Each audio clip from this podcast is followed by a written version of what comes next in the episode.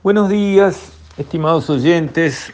Quisiera referirme hoy a otro artículo del buen pensador Arturo Pérez Reverte. Como he dicho, un hombre interesante porque primero piensa, cosa que está volviéndose algo escaso, y además dice lo que piensa, cosa que todavía es más escaso, porque viene esta corriente de lo políticamente correcto, donde hay que decir lo que una mayoría de iluminados eh, considera que es lo correcto, con lo cual nunca pude estar de acuerdo. Pero en este artículo, Pérez Reverte piensa hacia dónde va el futuro de Europa y lo ve pesimista, pero me interesa compartir, digamos, el inicio del artículo para hacer pie a una reflexión.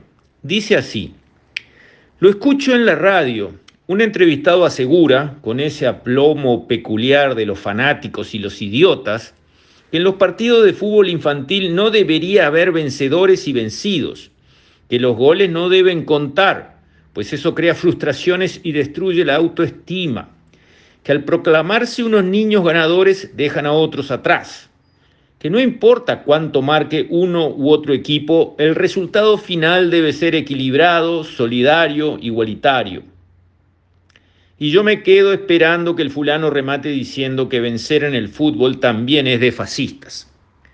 Y después sigue, como digo, una larga reflexión en cuanto a qué va a pasar con la Europa de los que piensan así, cómo van a ser fácil presa de lobos totalitarios y terminen siendo siervos de vaya a saber qué ideología.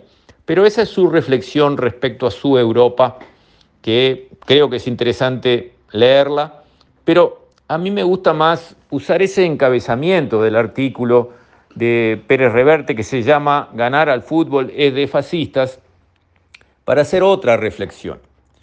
Lo que está diciendo Pérez Reverte es que hay personas que hablan en contra de la excelencia. ¿Por qué quiere decir ganar? Y ser excelente, ser mejor que el otro. ¿Qué quiere decir hacer un gol? Quiere decir ser excelente. Ese jugador fue excelente en esa jugada, hizo el gol, su equipo consiguió una jugada ganadora que logró un gol. Es la excelencia, es buscar la superación. Por supuesto que no todos lo logran, si no, no habría destaque. Eso va exactamente en la dirección opuesta de la dirección que Ignacio de Loyola, el fundador de la Orden de los Jesuitas, promovió. Ignacio de Loyola era un soldado bastante bandido, que había andado, digamos, este, en, en muchas actividades non santas, hasta que un día en una batalla una bala de cañón le rozó una pierna casi lo mata. Pero sobrevivió y con la pierna de arrastro se fue hasta Tierra Santa y volvió, y volvió cambiado. Y fundó una orden basada en el magis, la excelencia. Buscar que cada cual se supere, mejore, logre expandir su don, todos tenemos algún don, lo que pasa es que muchísimas personas pasan la vida entera sin encontrarlo, sin conocerlo y a veces conociéndolo sin cultivarlo. Entonces los jesuitas cambiaron de rumbo, en vez de la conquista con la cruz y la espada que había venido hacia América Latina con las primeras oleadas de conquistadores, buscaron primero educar y después convertir. Y entonces la orden de los jesuitas empezó fundando escuelas y liceos y universidades por todo el mundo, siempre buscando la excelencia.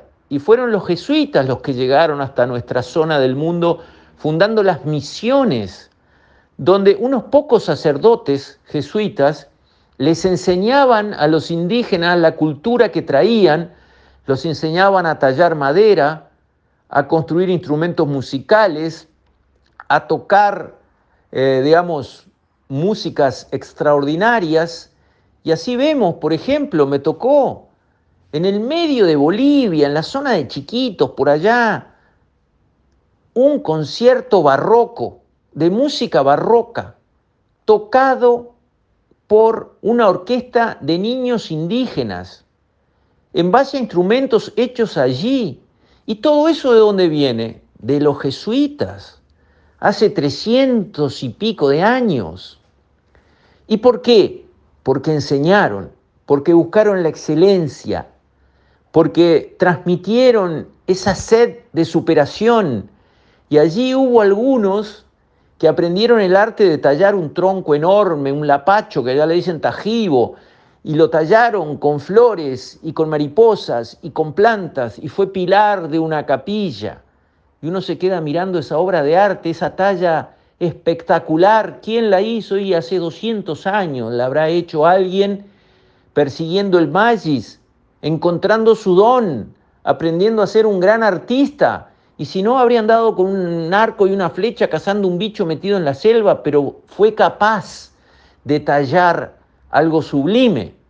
Y otros hicieron violines en el medio de la selva que sonaban como Stradivarius. Y otros aprendieron a tocar esos violines y sacar una música que a uno lo deja soñando. Y todo eso fue la excelencia, la superación. Ninguno de esos habría hecho nada si la idea fuera, no, no, los goles no valen y nadie le gana a nadie y todo queda igual, punto. Y no, no, que nadie tire mejor al arco y la flecha porque entonces el que tira peor se va a frustrar, pobrecito. Con lo cual todos quedan bajando a nivel de unos animalitos. Yo quiero subirme a bordo del pensamiento de Arturo Pérez Reverte, pero en una llamada a volver a pedir que la excelencia sea un centro de nuestros programas de estudio.